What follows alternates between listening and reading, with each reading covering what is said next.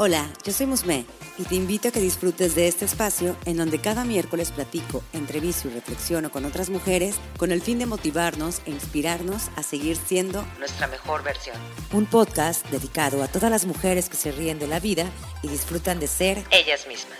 Seguramente te ha pasado que las cosas no salen como uno las planea, pero ¿sabes qué? A mí también. O simplemente crees que no cumples con los estándares que hay afuera, pero déjame te digo que ese es el chiste. Ser únicas.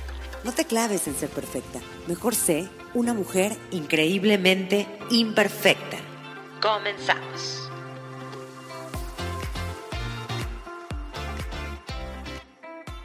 ¿Quién dice que el amor no tiene límites?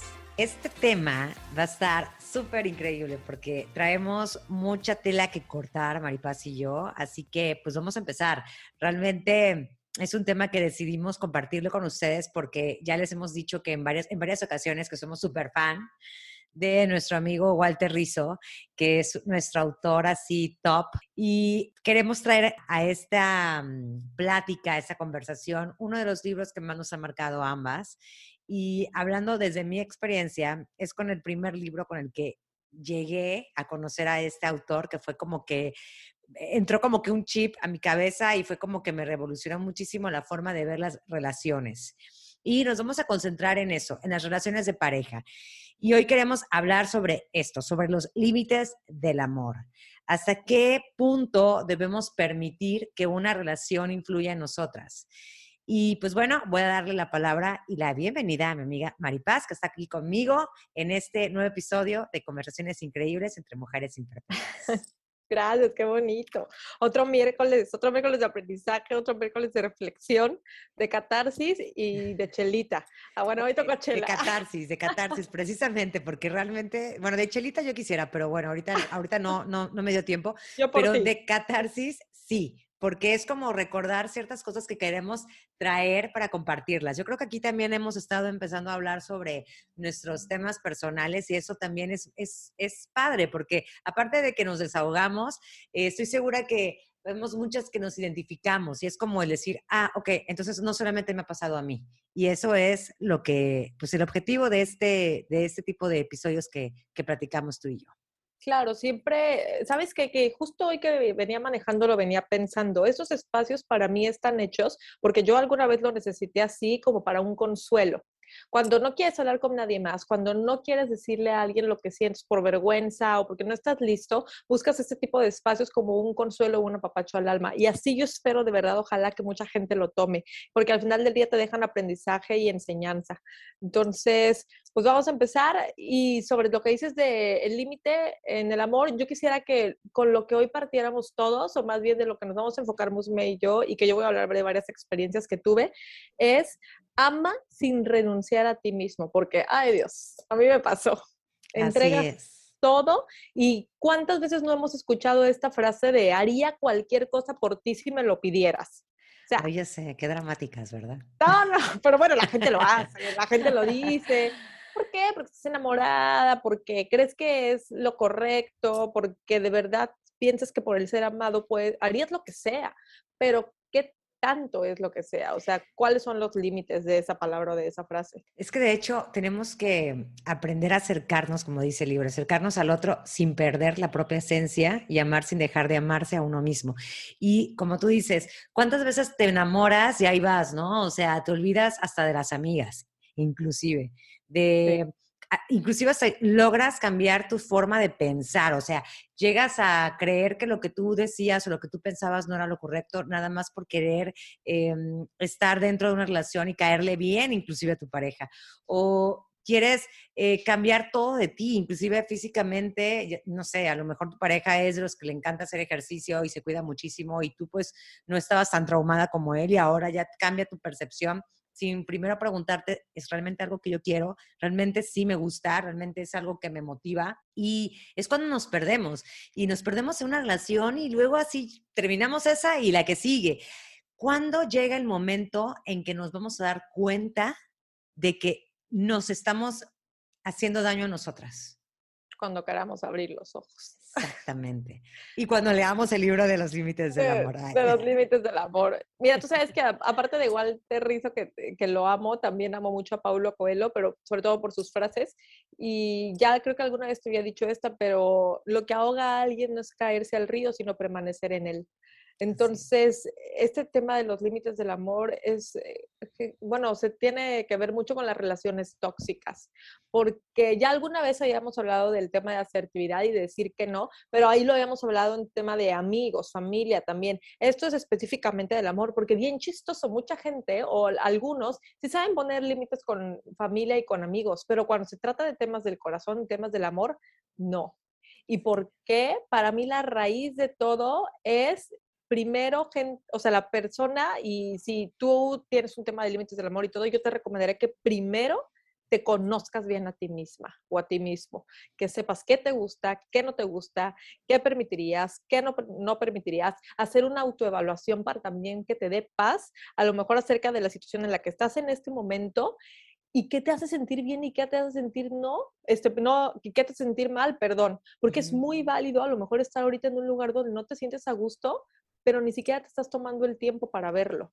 Sí, y sabes que eso de las relaciones tóxicas es, es tan, tan común, ¿no? O sea, yo digo, creo que todos hemos tenido una relación tóxica en la vida inclusive de la pareja o una misma, ¿no? Luego se vuelvas a la tóxica. O que te digan, estás loca y eres la tóxica, tú, bueno, ya te la crees. Y definitivamente nada te enseña más que la soledad. O sea, el estar contigo misma es lo que más te enseña. Sin embargo, ¿qué pasa cuando ya estamos y en una relación así? ¿Qué pasa cuando ahorita, no sé, supongamos, em, alguien que nos esté escuchando que diga, ok, sí, me, me queda claro los límites del amor, pero ¿qué pasa cuando ya estamos ahí, cuando estamos sumergidas, cuando no queremos darnos cuenta? O tal vez sí, pero tenemos ese miedo, porque realmente el tomar una decisión de decir, para, eso ya no va conmigo, es súper difícil. Y no cualquiera te lo enseña, no te lo enseñan en la escuela. Y sabes qué es lo peor, que, que yo creo que la misma cultura nos ha enseñado que si no sufren por nosotros, no nos aman o si no sufrimos, no amamos, ¿no? Inclusive, ¿a dónde están las canciones esas de, pues, de dolor, ya sabes, sin bandera y todas ellas que oye, o sea, que te cortas las venas, literal. Tengo una playlist así que se llama Cortavenas, porque es como que de esa onda muy dramática y drástica, pero ya cuando lo empiezas a analizar dices, güey, o sea, yo no me voy a morir por amor, o sea, por un güey, pues yo la verdad no, o sea, al menos yo. Pero en ese momento tú piensas que sí, ¿no? Y alimentas más eh, que si te pones una, una, película o que si te pones una canción así, lo alimentas más y crees que es normal y crees que se debe. Y no, o sea, ya me voy a enojar, ¿no? Pero no. tranquila, pues me traes tranquila. Es así, no es así. Lo digo ahorita porque aparte me da risa, porque te platico así de que, ay, no, pero no es así. Pero ¿qué pasó antes? O sea, yo antes tuve relaciones en las que, pues sí, sí sufría por amor. O sea, realmente yo decía, es que ya no voy a encontrar a nadie. Eh, nunca se me va a olvidar un momento en el que llegué así de fatalista a la casa y estaba mi mamá y se tuvieron que llamar a mi hermana. Yo ya me quiero morir, ya sabes, ¿no? Y, y me dijeron algo muy cierto. O sea, ahorita estás así, pero te, te puedo decir que, que este es un aprendizaje para darte cuenta de lo que ya no quieres y va a llegar esa persona, pero simplemente eh, sí hay que tomar en cuenta que si llega es porque tú quieres que llegue. Claro. Porque tú vas a decidir cuándo iniciar una relación y con quién. Pero ¿qué pasa cuando ay, realmente no tocas fondo? Ahí es donde nos vamos a dar de tope siempre, chicas. Y es bien difícil porque realmente eh, mira, cuando son ese tipo de cosas eh, o ese tipo de situaciones, piensas con el sentimiento, no con la cabeza, entonces no ves claro, es como si tuvieras una neblina enfrente de ti y realmente moverse por el corazón está cañón. Alguna vez yo leí en un libro que mm, al ser humano la razón le representa como un jinete y la emoción como con un elefante. Entonces, cuando el jinete monta el elefante y van en la misma dirección, pues está padrísimo, ¿no? Porque se van en conjunto. Pero ¿qué pasa cuando la emoción, que es el elefante, le quiere ganar al jinete? El jinete ya no tiene la fuerza para mantener al elefante. Entonces, eh, yo sí creo que aunque en ese momento no lo veamos, si en algún futuro te llega a pasar o les llega a pasar, tengan de verdad a consideración que el mundo es de los valientes y esto aplica para cualquier tipo de situación. Y cuando hablo de valentía es enfrentar el dolor, que es algo que siempre platicamos. Y les juro, como dice Musmeno, que siempre viene algo bueno. Pero aquí la relación con los límites es eh, por qué no, o sea, zafarte de una relación donde no estás a gusto o realmente hasta dónde debemos amar, ¿no? Yo aquí encontré, que también esto viene siendo parte del libro, algunas razones para no seguir con esa relación. Y te ejemplifican tres y que ahorita las vamos a desmenuzar y a lo mejor contar experiencias. Pero la primera es cuando no te quieren. Esa yo creo que es la más difícil de todas porque primero el aceptarlo. Exacto, es lo que te iba a decir. Aceptar que no te quieren, o sea, que ya eres un estorbo. Exacto. ¿Y sabes qué llega a pasar aquí? O sea, que realmente, ¿quién tiene el poder en una relación? No es el más fuerte ni el que tiene más dinero, sino el que necesita menos del otro. Pero cuando pasan este tipo de situaciones, tú tienes que cuestionarte, ¿no? Obviamente nada es bueno en exceso, pero si tu pareja puede prescindir así de fácil de ti, te tendrías que cuestionar realmente en dónde estás parado. Ahora, es una realidad que nadie puede vivir o pensando que el otro va a estar para siempre, porque nada es para siempre, pero sí debe de haber una relación sana donde ambos se entreguen ese mismo amor y respeto. Entonces, si no te quieren... Respeto, respeto, ahorita que dijiste eso. Respeto y dignidad. Si no te quieren, tu amor no es negociable. ¿Sabes qué pasa? Que ahí es cuando entra eh, la falta de valoración en una misma y empiezas a mendigar amor. O sea, te juro que esa palabra se escucha horrible, pero te puedo decir que a mí ya me ha pasado. O sea, yo una vez lo hice y es horrible. O sea, pero ¿sabes qué es lo peor? Que, que no me importaba. O sea, mi autoestima estaba tan destruida que ya lo veía como algo normal en mí hacerlo hacia la misma persona, que era lo peor. Y pues tuve que tocar fondo a la mala. Y fue así que, ok, ya para mí es como un foco rojo de decir, ah, ok, eso es, este, ah, eso quiere decir que mi autoestima estaba baja, sí. Ok, eso quiere decir que estaba mendigando amor, que esta persona realmente no estaba interesada en mí. Sí. Ah, ah, ok, ahora ya, ya lo entiendo. Claro. Pero sabes que, que mucha gente en ese tipo de puntos eh, se cuelga de la esperanza. Sí, y por ahí dicen, qué mala consejera es la esperanza. O sea, realmente porque dices, va a cambiar, va a ser mejor a futuro. Y vienen frases de la otra persona como, dame un tiempo, déjame pensarlo, no estoy seguro. Pero tú siempre vas a ver un pequeña, una pequeña luz de esperanza ahí, que es la que te va a querer eh, enganchar y continuar. No importa si están pasando arriba de tu dignidad o estás mendigando amor, como dices tú. Sí, es horrible, la verdad que es horrible. ¿Qué otro punto tiene el libro? Cuando obstaculizan tu autorrealización. Ah, cuando no te dejan ser quien quieres ser. Porque, ¿Por qué sentir amor por alguien que te impide hacer lo que a ti más te gusta o lo que más quieres? Y digo, yo aquí voy a hablar con todo respeto hacia mi expareja. Bueno, no es que se la dirige a este, estas palabras, pero es a una situación que, que me pasó. Eh, yo me acuerdo que yo estaba muy clavada en esa época, ¿no? Y, yo no veía muchas cosas claras. ¿Por qué? O sea, por, por temas también de autoestima, por temas también de inseguridad. Y entonces las personas que me conocen saben que yo amo cantar y me encanta la música y me encanta hacer amigos en todas partes. Entonces, yo siempre tengo una agenda de que hoy voy con fulanita, mañana con fulanita. Bueno, la pandemia me cambió, pero antes yo así era, ¿no?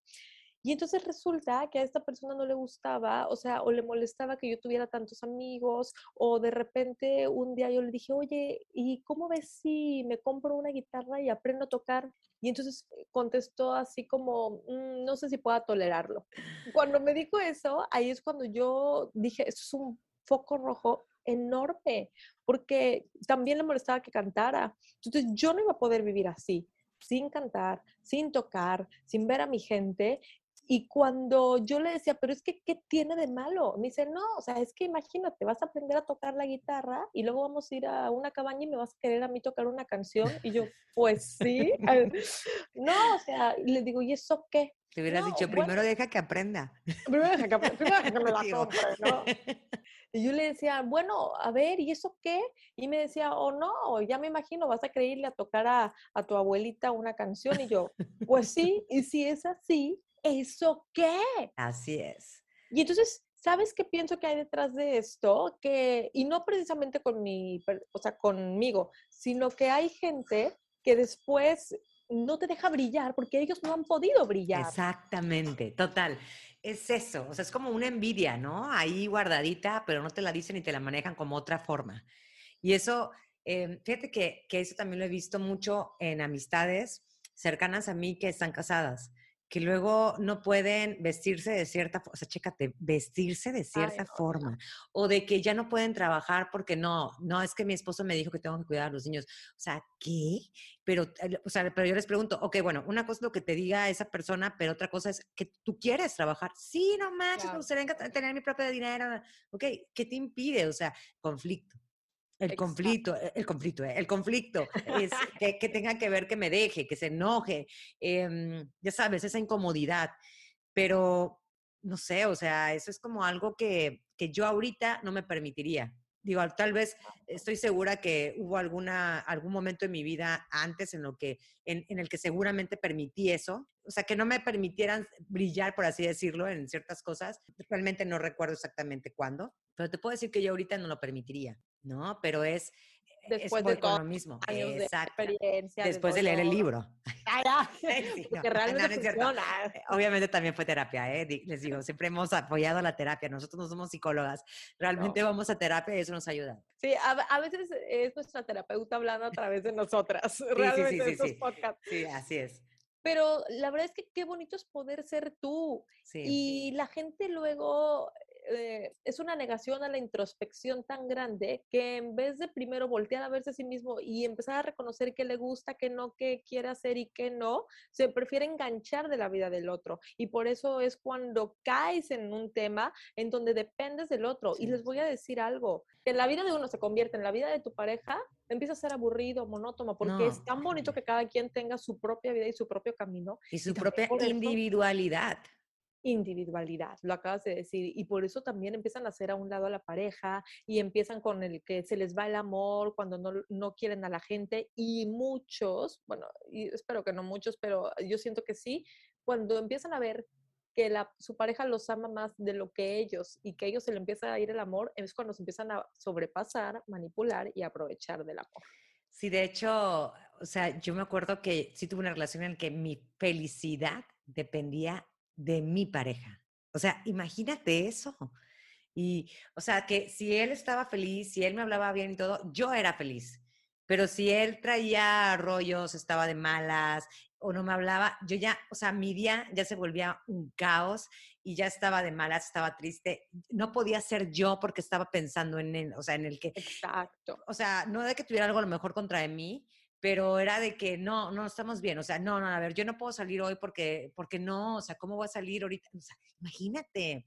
Y, y, lamentablemente hay muchas personas que están viviendo situaciones así, o sea, y cuando la vida realmente es, eh, se va a sonar muy cursi, pero es maravillosa, pero realmente hay tantas cosas que hacer, tantas cosas que ocuparse, hay tantas amistades positivas, hay tanta gente que, que, que quiere a uno y, y cosas que hacer y el tiempo es oro. Y digo, ¿cómo fue que en lo personal solté, dejé ir eso en, en su momento? Claro.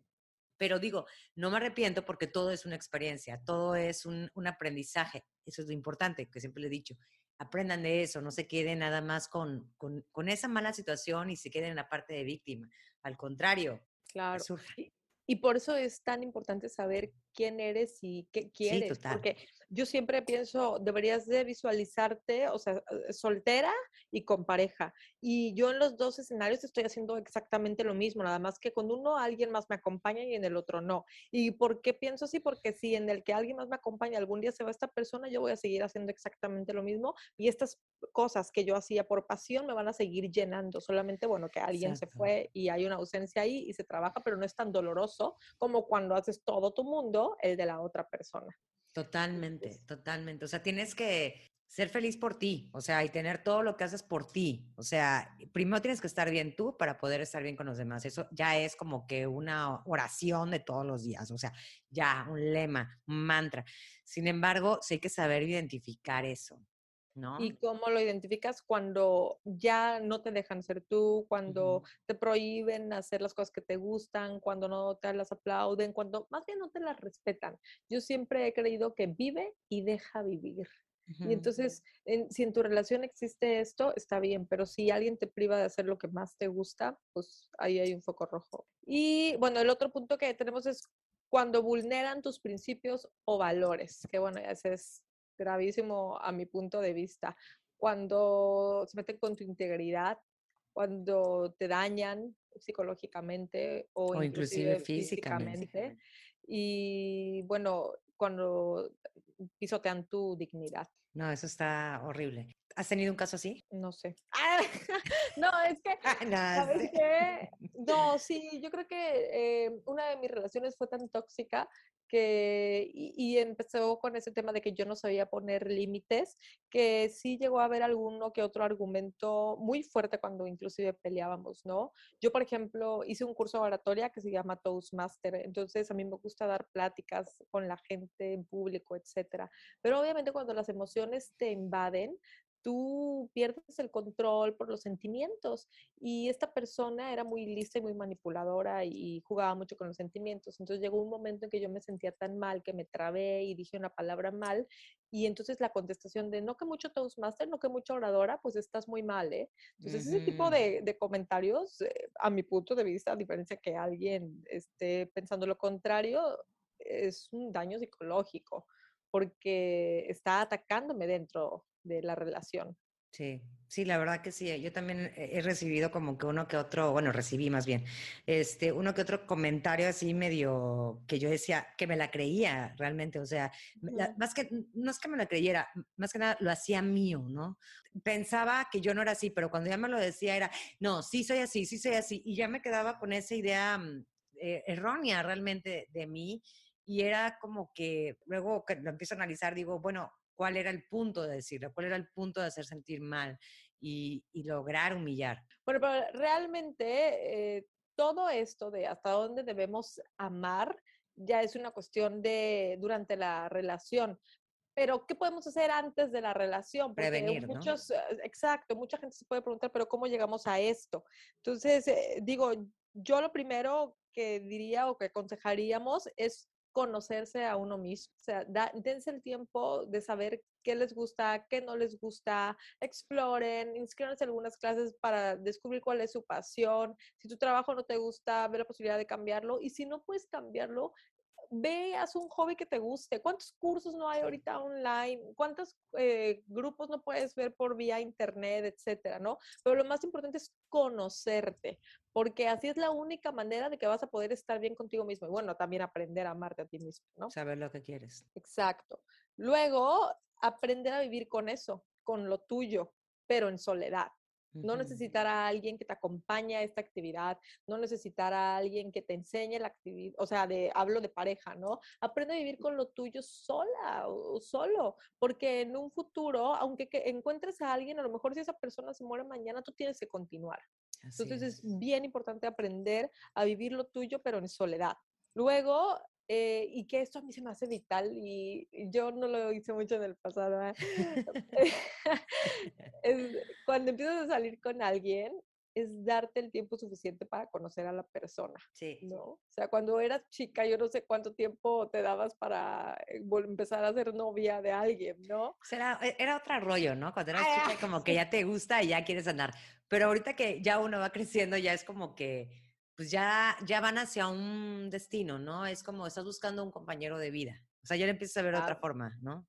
Sí, y sobre todo porque en la primera cita no se dicen todo y entonces a lo mejor y no sabes que su hobby es cantar y te choca que la gente cante y no sabes que ama los thrillers, pero tú no te puedes sentar en una película, en un cine a ver una película de miedo. Entonces, ahí es donde cuando tú conoces a la persona, empiezas a negociar qué tanto vas a poder tolerar y qué tanto no. Y a lo mejor lo dicen, pero ¿qué, ¿qué, tiene que ver esto con los límites? Es que una cosa al principio es el enamoramiento, pero cuando pasa un tiempo es cuando tú empiezas a ver que a lo mejor no toleras ciertas cosas y empiezas a prohibir. Y entonces empiezas a caer en lo tóxico y la otra persona tampoco tiene la culpa porque cuando ella te conoció a ti, tú estabas, ay, qué padre, qué padre que, que cantes. Y tú ya sabías, exacto. O sea, por ejemplo, que tienes una relación en la que la persona le gusta salir, convivir con amistades, salir todos los sábados, no sé y ya después de un tiempo te enoja que salga, oye, pues también lo conociste así, o sea, digo, no puedes cambiar a la persona. Exacto. ¿no? O sea, de hecho yo, yo leí un libro que, que se llama El efecto Leopi, me encanta porque ese, ese chavo lo escribió, es un libro que es para mujeres, no, no, perdón, es un libro creado para los hombres y después tuvo tanto éxito que lo hizo para mujeres. Bueno, yo compré los dos, porque yo quería conocer cómo funcionaba eh, la onda de las relaciones, pero también desde el punto de vista de los hombres. Como que yo sí me clavé en un- una temporada en la que estuve soltera un rato y quise clavarme en eso, entender cómo funcionábamos. Y ahí fue donde descubrí pues a varios autores, entre ellos este chico y Walter Rizzo. Y en, en ese libro, El efecto Leopi para mujeres, dice que realmente tienes que hacerle una entrevista a, tu, a, a la persona con la que salgas. O sea, literal, o sea, que no te dé pena. Realmente estás haciendo, o sea, así como haces una, practicas o, o, o vas a contratar a alguien que le haces preguntas y todo para conocerlo y ver si es eh, benéfico, por así decir, decirlo, a- para tu empresa, tú también tienes que hacerlo para tu vida.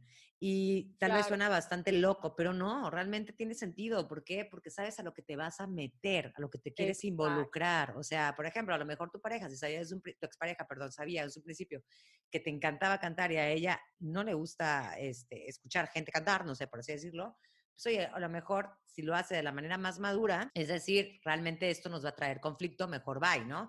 Entonces, eso puede ser como, una, como un punto para poder apoyarte, porque digo, nada es perfecto, seguramente, digo, aunque hagas la entrevista después va a valer que eso una relación. Sin embargo, sí puedes a lo mejor prevenir algunas cosas, saber, saber más o menos qué es lo que estás buscando y si son compatibles de cierta forma. Mejor te vas a equivocar, pero ya, ya al menos hiciste algo, o sea, te preveniste, te apoyaste. ¿Por qué? Porque eres lo que a ti te interesa, porque, porque eres tú la que se va a involucrar en una relación, porque tú eres la persona más valiosa. Y eso, eso es, pues bueno, muy importante. Que de hecho también quisiera comentarles una frase que a mí me encanta, que dice, recuerda que el mejor estado de la vida no es estar enamoradas, sino estar tranquilas. Sí, por favor, ¿no? paz. Así es. Y también hasta eso es muy trillado, pero es verdad, cuando tú encuentras a alguien que te da paz, ahí es. Exacto. Yo ahorita me siento así. ah, Pero bueno, Ah. y enlazando lo que estabas diciendo de la entrevista, aquí para mí algo que es bien importante que va de la mano es ser honesto contigo y ser honesto con la persona. O sea, no porque esté guapo o esté guapa y te diga, es que yo amo el pan y tú no lo amas, diga, sí, yo también. O sea, realmente tienes que ser honesto porque esto es a largo plazo. O sea, y no vaya a ser que el día de mañana las cosas salgan peor porque no fuiste honesto desde un inicio y es contigo y con la otra persona. Y bueno, ya que tienes, de- se hacen el tiempo de conocerse, se hace la entrevista y eres honesto, lo último es que ya empiezas en una relación y aquí algo bien importante que la mayoría, a la mayoría nos cuesta trabajo y si no lo sabes hacer, te invitamos a que escuches un- uno de nuestros podcasts, es aprender a decir que no. Así es. ¿Por Que aún nos no? cuesta trabajo a ambas, ¿verdad? Pero sí, sí, sí. hay que trabajar muchísimo en la asertividad. Tenemos un podcast que habla muchísimo de eso, el aprender a decir que no de la asertividad, también enfocadas en un libro de Walter Rizzo que de verdad no saben cómo lo recomendamos, pero esto es bien importante y bueno, esto también yo lo aplicaría inclusive al inicio, o sea, en cuando lo estás conociendo, es bien importante poner límites, bien importante tener claro lo que queremos y eso no significa que vamos a ser groseros o que tenemos que tener miedo a lo que la otra persona responda, porque si nosotros no les decimos que no por miedo a dañarlos, les estamos quitando también a ellos dignidad, porque no les estamos dando la oportunidad de que a lo mejor ellos reaccionan bien y nosotros ya los estamos juzgando previo a poner un límite y a decir algo. Así es. Pues ya lo dijo Maripaz desde el inicio. Ama sin renunciar a ti misma. Espero les haya gustado y sobre todo si se sintieron identificadas, de verdad no duden en contactarnos. Nos encanta tener retroalimentación de los episodios que, que tenemos aquí con Maripaz y sobre todo saber más de ustedes. Así que no se olviden darnos suscribir en Apple Podcast o seguir en Spotify. Y pues bueno, esto fue un episodio más de Increíblemente Imperfecta. Te invito a que me des seguir en Spotify para que no te pierdas cada miércoles nuevos episodios. Recuerda que me puedes encontrar en Instagram como arroba increíblemente-imperfecta y si deseas puedes enviarme un DM. Me encantaría saber qué te parece el podcast, qué temas te gustaría que abordara y sobre todo saber de ti.